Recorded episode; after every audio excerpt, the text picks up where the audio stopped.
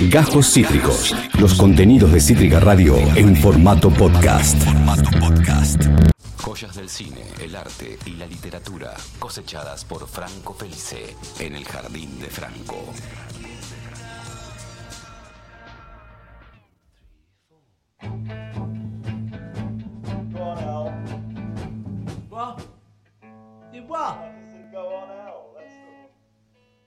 Con imágenes de Get Back, Paul, John, Ringo, George. ¿Qué banda es, Franco? No me acuerdo. ¿Qué hacían estos muchachos? No puedo hacer chistes al respecto. No, pero no recuerdo. hacían Ahí gran- dijo John, dijo The Battles. ¿Qué onda? ¿Cómo viene Get Back? ¿Cómo lo tomaste? Cómo vino, cómo fue, cómo se preparó. La verdad que fue algo que estuve esperando, sinceramente, y no lo digo en un tono de exageración. Hacía casi un año y medio que se venían filtrando noticias acerca de Get Back. Venían de la mano de Peter Jackson, que es el director. A Peter Jackson lo conocemos, o lo conoce la gran mayoría, no solamente por haber sido un director de lo que fue el terror clase B en los 90, sino por haber confirmado, conformado la gran trilogía El Señor de los Anillos. Tenés un mensaje, perdón. Tengo un mensaje, sí. Ah, flashé que. Ah. Ah, vine- Quédate tranquila que está en buenas manos, Tuti. tenés un confer bitlero, le acaban de advertir a Franco que van a monitorear que no digan nada malo los Beatles. Franco que más bitlero que, Que, que Yoko Ono. que Yoko Ono. Claro, sí. De hecho, Franco Yoko Ono, ¿no le contamos eso? De hecho, Yoko Ono habla conmigo Claro. por Twitter. Eh, no, no, realmente se, había muchísima expectativa porque, primero por lo que supone la recuperación de un archivo que se creía perdido, Ah. que vamos a decir, vamos a ponernos un poco en contexto. Así podemos hablar mejor del archivo. Claro. Año 1969, comienzo de 1969, más puntu- puntualmente en enero, los Beatles están un poco en una especie de no sabemos qué hacemos. En, un aspecto de. ya sabían que iban a continuar con su carrera, pero venían de grabar el álbum blanco y venían ya de un parate de tocar en vivo de más de dos años. Ellos, luego de editar, antes de editar Revolver en 1966, toman la decisión de dejar de tocar en vivo por una cuestión técnica, una cuestión también eh, humana, que ya no soportaban los shows en vivo. De hecho, el más crítico en esto fue George Harrison, que decía que no se podía escuchar ni a él mismo en los shows. Entonces, eh, sumado a esta inquietud, con una inquietud artística también, de querer cambiar un poco la metodología de grabación, se internan en el estudio a grabar discos que son a nivel técnico mucho más complejos. ¿A qué me refiero con complejos? Que utilizan muchas capas de sonido, muchas capas de otros distintos instrumentos, entonces era imposible tocar eso en vivo. Entonces deciden ser una banda de estudio, grabar discos en estudio y no tocar en vivo. Dentro de este proceso, de esta época que dura unos dos años y medio, tres años, graban Revolver, graban Magical Mystery Tour, graban Sgt. Pepper, Lonely Hearts Club- Band y el álbum blanco. Terminado el álbum blanco, comienza 1969 y está esta historia de, bueno, ¿qué podemos hacer? ¿Queremos volver a tocar en vivo o no? ¿Tenemos que pulir canciones de otra manera o no? Entonces, bueno, lo que deciden es internarse en los estudios Twickenham en Londres, que es eh, parte de donde transcurre este documental, este Get Back, para empezar a mm, darle forma a lo que va a ser una presentación en televisión, que se iba a, va a ocurrir a fines de enero de ese año. De- justamente el 21 de enero tenían la fecha pro- programada, pero bueno, la idea es meterse ahí para ensayar canciones y tocar en vivo por primera vez en tres años. Comienzan a ocurrir cosas, comienzan a, haber, bueno, peleas entre ellos, peleas muy leves, esto también lo vamos a hablar adelante, con una cierta desmitificación de la relación que tenían los Beatles en ese momento, que el documental por suerte lo aclara demasiado. Y bueno, deciden mudarse del estudio de Twickenham, se van al estudio EMI, el famoso estudio Abbey Road, donde comienzan a grabar y a componer las canciones que pasarían a ser parte de su siguiente LP. Todo esto que estoy contando solamente es para ponernos en contexto, para entender dónde estamos parados, porque lo importante acá es que todo este proceso que te mencioné, desde el ingreso a los estudios Twickenham en enero del 69 hasta finales, de- te diría, de, de ese mes de enero, toda la historia de Get Back transcurre en enero, en enero del 69, Sí. estaba siendo filmada. Estaba siendo filmada por un director francés llamado Michael Linsan Hogg, que sigue con vida, es un, un hombre muy viejo ya, que, eh, bueno, tenía la idea de filmar a los Beatles en, en su hábitat natural para hacer una especie de documental y que sirva como prólogo a este especial de televisión que ellos estaban por hacer, ¿no? Entonces, bueno, la idea cuál era? Una vez que se ponen de acuerdo los cuatro, con lo difícil que era que los cuatro Beatles se pongan de acuerdo, dijeron, bueno, vamos a filmar todo, pero absolutamente todo. Las charlas, eh, las pruebas de vestuario, la composición de las canciones, por supuesto, la llegada, eh, las ideas, todo. No se va a perder nada. Se grabó todo eso, lo grabó este, este sujeto, Michael, y bueno, fue tomando las diferentes etapas en las que los Beatles van trabajando en los dos estudios. ¿Qué ocurre en el medio? Bueno, eh, se edita una película llamada Let It Be, que esto sale en 1970, que muestra más o menos un poco pero cuando digo un poco es realmente muy por encima este proceso de grabación de los Beatles, este momento en la historia de los Beatles, que estaban atravesando una etapa conflictiva por lo menos. Eh, hay un poco también de, bajar ese mito, ahí está Peter Jackson hablando de, cómo recuperaron las cintas. Hay un poco también en Get Back esta, esta cuestión de desmitificar lo mal que se llevaban los Beatles, porque uno realmente viendo el documental que se estrenó en tres partes el pasado 25, 26 y 27 de noviembre, hace unos días, se estrenó en Disney Plus, en la plataforma de, Disney. Eh, uno viendo los tres episodios, ya digo, son tres horas cada uno, dos horas cincuenta más o menos cada uno. Viendo eso, primero que derriba el gran mito que cuál es, que los Beatles en su última etapa se llevaban muy mal. Lo cual no es del todo cierto. Uno tenía una idea más o menos preconfigurada por tantos periodistas y escritores y biógrafos de la banda, incluso por miembros de la banda, de que los últimos años de los Beatles eran realmente desastrosos en cuanto a lo humano. En parte es cierto, no olvidemos que un año antes grabaron el álbum blanco, que según Paul McCartney fueron las peores sesiones de su vida, eh, no en cuanto al artístico, sino en cuanto a lo humano. Fíjate que, a qué punto es esto que grababan los cuatro en estudios separados. O sea, cuando una banda graba un disco de manera tan fragmentada es porque realmente las cosas están mal. Esto que vemos acá de ellos en el estudio, los cuatro colaborando y riéndose un poco, no pasaba antes. Entonces, quizás la primera virtud, uno de los primeros atisbos que uno tiene al ver el documental, a ver Get Back, es cómo eh, no es que se llevaban tan mal, sino que sí, tenían alguna discusión. De hecho, en el primer episodio, al final, eh, presenciamos el que es uno de los momentos más dramáticos, que es cuando George Harrison deja la banda. En un momento George Harrison está realmente, y uno lo ve porque también eh, indaga mucho en las emociones el documental porque es 100% sincero, o sea, no hay nada actuado. Se plantan cámaras y como dijeron ellos antes de empezar a grabar, se va a grabar todo y no discuten eso. Entonces se lo ve a Harrison en un momento bastante podrido porque, bueno, no alcanzaban a ponerse de acuerdo, no tenían bien configurado cómo iba a ser esta vuelta a los, los shows en vivo, porque se hablaba de hacer un show en África, se hablaba de hacer un show en la India, de volver a la India. Recordemos que el año anterior habían ido a visitar al Maharishi. en eh, Bangladesh, no. En Bangladesh, exactamente, sí. estuvieron en un retiro unos cuantos meses. Eh, entonces, al principio del documental, quizás el primer episodio es como el más dramático y el más denso, porque es un poco como voy a hacer una metáfora un poco soez, es como estar en pelotas, ¿no? Porque llegan al estudio después de no haber tocado durante mucho tiempo y es como, bueno, muchachos, ¿qué hacemos? Es en ese estudio que se ve ahí, ese es el primer estudio al que van, el, que tiene las paredes de colores. La calidad de imágenes. No, no, eso es fascinante, la restauración es, de otro mundo. Se juntan y empiezan a hablar, bueno, ¿qué vamos a hacer? ¿Dónde vamos a tocar? Eh, alguno tiene una canción y empiezan a ensayar entre ellos. Y en un momento, bueno, George se pudre porque discute con McCartney y no se ponen de acuerdo, se levanta y se va, dice, bueno, me voy de los Beatles es quizás el momento más dramático. Ya en el segundo episodio, eh, que esa parte el más largo, dura tres horas y algo, vemos como ellos se mudan al estudio de EMI, porque dicen que en Twickenham, en este primer estudio, no están teniendo los resultados necesarios, y comienzan un poco a darle también forma a lo que termina siendo el disco Let It Be. El disco Let It Be, que es el último disco de estudio de los Beatles, editado en 1970, al año siguiente, eh, empieza a tener forma y empiezan a tomarse las riendas de las canciones acá. Canciones como Dig a Pony, eh, I Got a Feeling, I'm Me Mine. Eh, bueno, la canción homónima Let It Be, comienzan a tener forma en ese estudio y empiezan a ver, che, ¿qué hacemos con esto? ¿Hacemos un disco o las tocamos en este hipotético show que vamos a hacer en vivo y quedan ahí? ¿O las grabamos y no las editamos? Entonces está muy interesante ver esa discusión porque, insisto, yo ayer lo hablaba con un amigo, nuestro amigo Adrián, quizá la persona que más sabe de los Beatles en Argentina, y me decía... Es impresionante la sinceridad con lo que está presentado este documental porque es como una especie de gran hermano. O sea. Están el metafóricamente hablando del Están los Beatles al, desnudo. exactamente. Y hacemos un juego de palabras con Let It Be Naked, que es una versión del disco que editó Paul McCartney muchos años después, que bueno, eso es otro tema. Pero es realmente conmovedor verlos a ellos en su total intimidad, eh, junto con los técnicos, por supuesto, no están solos.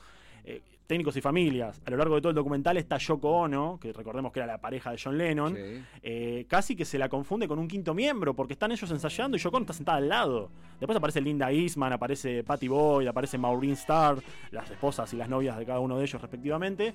Pero lo de Yoko Ono es realmente conmovedor y es hasta gracioso y un poco tierno, porque verla ahí al lado de Lennon y también eh, un poco romper con esa idea que, circuló durante mucho tiempo y que por suerte ya se sabe que es falsa, de que Yoko tuvo algo que ver con la separación de los Beatles. Lo cual hay muchas opiniones y se sigue hablando de eso, pero realmente yo ya antes de ver el documental lo tenía en claro, pero ahora viendo esto te queda más en claro todavía. De que fue simplemente una mujer que era, a ver, eran dos enamorados, eran dos pollerudos, que estaban uno sentado al lado del otro, y no tuvo realmente demasiada injerencia en lo que es por lo menos eh, la última etapa Beatle, ¿no? Hay, hay una dicoto- dicotomía como anti-Yoko y, y- no, no pro-Yoko, pero Yoko no lo hizo, Yoko lo hizo. Sí, eso, sí, se, se lo se lo ve más por el lado de la leyenda, el mito, por decir, bueno, Yoko Ono tuvo algo que... No, realmente Yoko Ono, eh, más poder en ese sentido tenía John Lennon, o sea, es innegable la influencia que tuvo Yoko en John, tanto en su vida personal, en su vida artística como en los Beatles, y en su vida artística en solitario. Ni hablar de la carrera solista de Lennon que vino después, pero bueno, eso es otra historia. Sí. En este documental lo podemos ver todo esto al desnudo. A ellos cuatro, sumado a, a Yoko, a George Martin, el histórico productor de los Beatles, a Glyn Jones, un ingeniero de estudio, a Mal Evans, el, el roadie de los Beatles histórico, y un montón de personas que van apareciendo por ahí, que van haciendo lugar con ellos. Y vos recién mencionaste algo que no lo quería pasar por encima, que parece algo eh, quizás menor, pero no lo es, y es el tema de la calidad de sonido y de audio. Vos sabés que, eh, yendo a lo técnico, Peter Jackson contó en varias entrevistas y en uno de los trailers de, de Get Back, él contó que los productores encontraron 50 horas o 56, no recuerdo el número, creo que 56 horas de material inédito. O sea, todo lo que te comenté antes de, de este director francés, de Michael Hogan, filmando a los Beatles, se usó poquísimo para hacer la película It Be en los 70 y todo lo demás quedó guardado. O sea, se lo guardó hasta el día de hoy, hasta hace un año y medio, supongamos. Eran 56, 60, no sé, horas de material inédito. ¿Vos sabés lo que es encontrar eso? O sea, vamos a hablar de la importancia de la preservación de los archivos digitales. Ni siquiera digitales en ese momento, sino que se lo tuvo que digitalizar porque esto se filmó en 1969. Y te regalo la presión de digitalizar un archivo. No, no, ¿sabés lo que es? Son nueve horas de documental. Que no se te trabe la PC. Que no se te trabe la PC, por, por favor- por favor. Son nueve horas de documental. Y, y ahí está lo importante de la preservación. Porque uno lo ve. pr- Primero vamos a lo humano. Uno no puede creer que eso no sea una película actuada. Porque realmente, eh, como es 100% natural y 100%, como te dije antes, al desnudo, está todo sobre la mesa y es súper natural. Por otro lado, la calidad. es pa- Parece algo que se filmó en, en esta época. Sí, sí. Tanto por el sonido, por el audio. Y también eh, entender, y esto Tienen tam- 50 años las imágenes. 51 y monedas, claro. Y todo esto que estamos viendo estuvo guardado en un cajón en, en estudio EMI, en Apple, lo tuvo algún testaferro de los Beatles. Y ahora sale a la luz. Y eso realmente, para lo que somos fanáticos, es invaluable. Y ya te digo, cuando se anuncia hace casi dos años que se puso en marcha este proyecto, Peter Jackson dijo, bueno, eh, voy a hacer una película, de los, un documental de los Beatles. Bueno, ¿qué se puede decir de los Beatles ya a esta altura? Todo lo que está dicho. No, no, no. Se recuperaron las cintas originales de las sesiones de Let It Be. Y eso fue como, viste, es como va a venir tu banda favorita y te quieren, te regalan las entradas más o Sí, menos. sí, sí. Se empezó a especular de cómo iba a ser el documental, de cuánto iba a durar. Al principio se habló de un estreno en cines, después se supo que no era posible, primero por la longitud del- de la cinta. Claro. Hablaban incluso los productores de que las cintas las medían en kilómetros. Eso es realmente alucinante. Saber que tenés kilómetros. Son 9 horas total. Son 9 horas, 8 horas y 40 y algo. Saber que tenés kilómetros de cintas con archivos de la última grabación de los Beatles, en realidad la anteúltima, porque en, en agosto de ese año entran a grabar el que sí es su último disco de estudio, que es Abbey Road. Eh, eso es realmente, no solamente para el fanático, te digo para el coleccionista y para cualquiera que se jacte de tener una idea de lo que es la preservación de archivos. Eh, hasta para un arqueólogo te diría que es muchísimo. Son muchísimos kilómetros y muchísimas horas de material. Bueno, se restauró, se remasterizó y quedó en este enorme compendio de nueve horas donde se ve lo más íntimo de los Beatles en una época complicada para ellos y que nos permite también, aparte de desmitificar lo que ya te dije, de que se llevaban mal y todo eso, sí, obviamente que hay algún roce. Imagínate que cuatro personas trabajando juntas en ese estado, algún roce hay. Como Pero cualquier grupo humano. como cualquier grupo humano, pero no es ni por asomo todo lo que se decía de, de que se odiaban y todo eso. Se- seguramente se hayan odiado un poco antes quizás. Ya en este último momento se, se puede indagar mucho incluso en las emociones de ellos porque vemos a un Paul McCartney que está muy cebado con seguir con la banda. De hecho hay que decirlo, McCartney siempre fue como el más entusiasta en cuanto a todos los proyectos que querían hacer los Beatles cuando ya nadie quería hacer nada. En los últimos años el timón que empujaba la banda era McCartney en un 70% te diría. Lennon estaba como ya muy metido en, en lo que era su carrera solista. De hecho, se pueden ver en este documental muchos, eh, muchas maquetas de canciones que no fueron de los Beatles y terminaron siendo de discos solistas de John Lennon y de discos solistas de George Harrison. O sea, ellos ya estaban como mirando para otro lado Total. en esa época, 1969, ¿no? Recordemos que a los Beatles le quedaban menos de un año de vida. Eh, Una vez que se graba esto, ellos se separan en enero del 70, legalmente en abril de 1970. Entonces ya acá es como que, por más de que los veamos contentos y los veamos eh, eh, entusiasmados con la música, estaban como las últimas brasas de esa, de esa fuerza compositiva. Y McCartney es quien oficia de, bueno, muchachos, ¿qué vamos a hacer? Se lo ve entusiasmado. De hecho, en el primer episodio es él quien dice, bueno, eh, hagamos esto, no, no, sí, metamos no con esto. Él, un poco Ringo también, Ringo es un poco como que iba y venía con ese, en ese sentido. Lennon estaba más metido en lo que te dije de, su carrera solista y de, de, su relación con Yoko Ono. Y George Harrison es un caso particular porque él es el que está como más podrido en un punto. Es como el que ya tiene menos ganas de tocar. Y es el que se va. De hecho es el que se va, se va durante unos días, o sea, durante hubo un par de hubo dos o tres días en 1969 que los Beatles fueron un trío. Claro. Vamos a dejarlo en claro. Entonces, eh, ver esa imagen de Harrison también yéndose y entendiendo que no estaba muy entusiasmado, de hecho, en el tercer episodio, cuando se empieza a hablar de eh, hacer finalmente el concierto que estábamos hablando, que es el famoso concierto en la azotea de Emmy, de los estudios Abbey Road, están todos más o menos entusiasmados, menos George. George es como que. Y, pero no me parece, porque aparte las canciones no están del todo pulidas. Recordá que todo esto, porque por ahí se confunde, en menos de un mes tuvieron que cambiar de estudio dos veces, recuperar un miembro que se había ido y sí. componer canciones para lo que iba a ser un futuro disco. Y al final de ese mes, hacer un show en vivo. Sin haber estado tocando en vivo por años. Sin haber estado tocando en vivo por años, claro. pero aparte, en lo que, todo lo que tuvieron que resolver en 30 días, sí. de pasar de ser un trío a ir a un estudio, darse cuenta que en un estudio no funcionaban y decir, bueno, nos vamos a otro. Empezar a grabar canciones por maquetas, diciendo, bueno, esta entra, esta no, esta la ponemos acá, esta hacemos una improvisación. De hecho, en el disco Let It Be hay dos improvisaciones de segundos que son Maggie May y Dig It. En realidad son zapadas de 8 minutos que ellos las recortaron para que entren. O sea, era, había como una tensión grande para meter material y para hacer que, que la cosa funcione. Y todo eso ocurre en un mes. Y algo que no quiero dejar de mencionar, que esto es lo que a mí más me conmovió del documental, lo digo como fanático y lo digo también como espectador, eh, era, es realmente hasta, te diría, tenebroso y mágico ver la facilidad con la que incluso en esos momentos eh, sacaban adelante a la banda. Y acá quiero detenerme en Paul McCartney. Mm. Hay una escena en la que él se sienta, llega al estudio, está John Lennon, está... No, John Lennon en ese momento no estaba, estaban eh, Ringo Starr y George Harrison. Y él comienza a tocar un riff con el bajo que dice, no, se me ocurrió esta mañana viendo a los pájaros, por ejemplo. Y empieza a tocar y empieza a tararear algo. Y uno ya se da cuenta que eso es eh, la melodía de la canción Get Back, la que comparte el título con el documental. Y él arranca como hablando diciendo, bueno, sí, más o menos esto, y como medio balbuceando, y al minuto y medio ya tiene una canción hecha. O sea, hablamos del talento sí. sobrehumano como compositor que tiene Paul McCartney, y, y, más allá de que él compone la canción, de cómo los otros tres se acoplan con esa facilidad que realmente cualquiera que haya tocado música se da cuenta que la química es una de las cosas más difíciles de encontrar. Pero no quiero dejar de, de mencionar esa escena que para mí es, es ciencia ficción, te diría. En el primer capítulo. Primer capítulo en el primer capítulo acá. ocurre esto. McCartney se sienta como quien dice, no, me, no sé, me tomo un vaso de agua y empieza a, a, a, hacer el famoso riff de Get Back. Y al minuto y medio ya tenía la primera base, dice, bueno, hagamos esto, esto. Eh, uno no entiende cómo, bueno, es talento, un talento innegable, cómo llega a ese punto en el que, no sé, eh, compone una melodía de la nada en el peor momento y, y cómo sale una canción redonda. Una mañana productiva. Una mañana productiva, totalmente. Sí. Una canción que 50 años sigue sonando fresca, que sigue sonando novedosa. Lo mismo con, no sé, acá nos corremos un poco en la historia, pero con cuando componen Hey Jude. Yo no entiendo de dónde sacás la melodía de Hey Jude. ¿Cómo se te ocurre eso? Es brujería. Mm. O sea, no puede ser que a una persona se le ocurra una melodía tan sencilla y tan redonda y bueno, que la puedes extender por minutos de una canción. Eso es Paul McCartney. Por eso creo que quizás la gran estrella, si bien los cuatro merecen el podio de los intocables y de la banda más influyente de la historia, creo que como la gran estrella acá que resalta un poco más que el resto es Paul McCartney. Mm. Con todo el amor que le tenemos a los cuatro, sí, sí, sí. me parece que McCartney se erige un poco como la fuerza conductora que, a ver, es cierto. En estos, en estos últimos años de carrera, él fue quien decía, bueno, vamos a, muchacho. Lleva el timón. Lleva el timón. Sí. Hasta casi que podés pensar que decía, muchacho, somos los Beatles. ¿Qué pasa? O sea, en un momento un productor les dice eso, cuando están como medio con, el, con los idas y vueltas de no, no sabemos si tocar en vivo, si hacer un show en un barco, si hacer un show en una ciudad africana.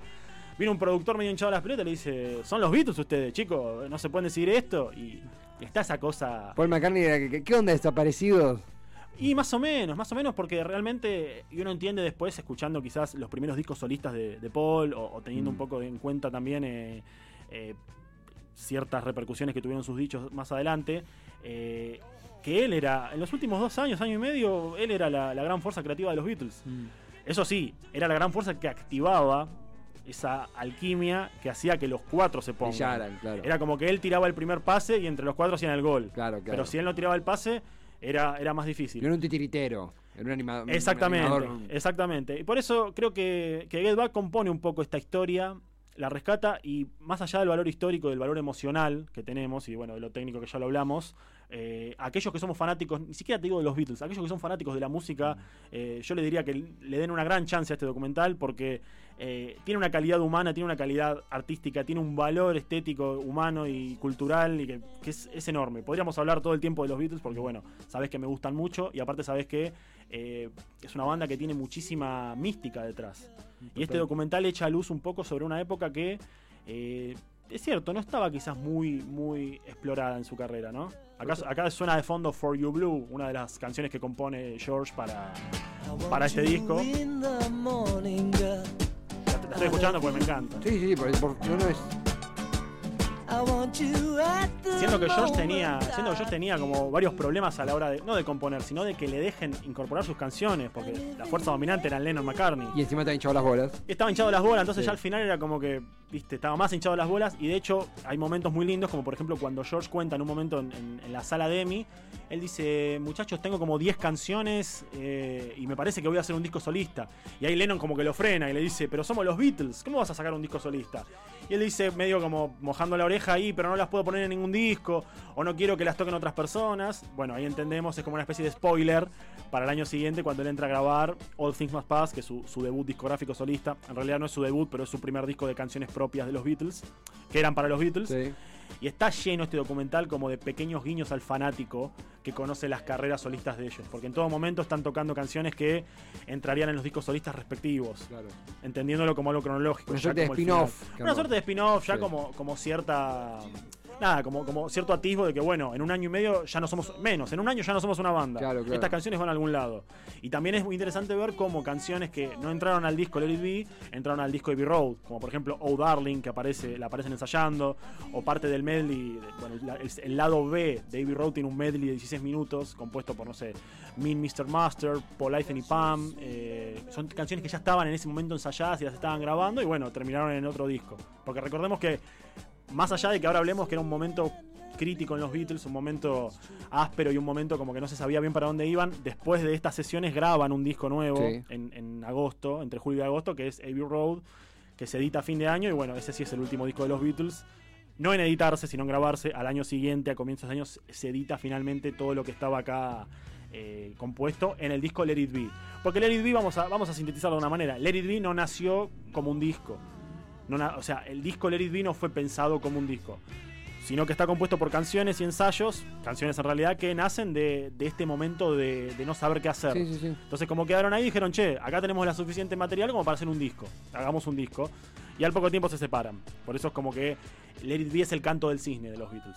Pero toda esa historia, toda esa, to- todo este embrollo, todo este entramado de, de egos, de idas y venidas, de ideas, de no, de sí, de bueno, vemos, están en este documental, Get Back, de Peter Jackson. Nueve horas. Si alguien las puede ver de sentado, yo lo felicito, yo no pude. Era demasiado tiempo sentado. Sí. Pero, pero no, es muy conmovedor. Y ya te lo digo, no solamente para un fanático de los Beatles que lo va a apreciar el doble, sino para cualquier amante de la música. ¿Qué tema selección? Después de esta hermosa columna sobre eh, esta, esta ópera prima de la historiografía, no solamente de la música a nivel histórico, sino de la- del arte a nivel... Sí, sí. eh, se, ¿qué- rescató, se rescató algo histórico. Sí, sí, Vamos a decirlo así. ¿Qué tema has seleccionado para coronar? Y lo pensé mucho porque. Uno de los Rolling ponía, ¿viste? en aquel- Claro, no de los Rolling no. El disco Let It Bleed. No, no, realmente lo pensé porque, bueno, Get Back es un disco que me, Let It Be, perdón, es un disco que me gusta mucho. Tiene muchas canciones. Para mí son todas. O sea, para mí los Beatles no grabaron un acorde malo. Vamos a empezar por ahí. Sí, sí. El disco Let It Be, que es el que nos, nos trae acá hoy, eh, tiene muchos temazos, para lo dicho, pero voy a elegir aquel que mencioné antes con mucho amor y que para mí es un poco la, es la última canción del disco y es como la espina dorsal un poco de, de toda esta historia, que es Get Back, que nace Get de la nada, como ya te dije. sí. Nace de la nada y termina siendo el himno que es en un minuto y medio. Sí. Realmente recomiendo a todos que vean esa escena porque es fabulosa. Y elijo ese tema también porque tiene como, bueno, comparte título con el documental. Y aparte me parece que es junto con la canción homónima, con la canción Let It Be, es como también un poco eh, la- las paradas obligadas en este disco, en Let It. ¿no? Que es un disco que la gran mayoría de las canciones, son 10 canciones, la gran mayoría están eh, compuestas y conducidas por McCartney. Lennon participa menos en la composición en este caso, más allá de Across the Universe o Diga Pony, bueno, Two of Us, que es la canción que abre, que es compuesta de a dos. Eh, la, fuerza, la fuerza que lleva todo el timón acá es Paul McCartney, así que bueno, haciéndole honor a él y, a, un poco al espíritu del documental, eh, creo que la canción elegida sería Get Back, por supuesto. Get Back, The Beatles, después de este increíble jardín de Franco, ya venimos. ¿Te quedas, Franco? Me quedo, me quedo. Acabas de escuchar Cajos Cítricos. Encontrá los contenidos de Cítrica Radio en formato podcast en Spotify, YouTube o en nuestra página web.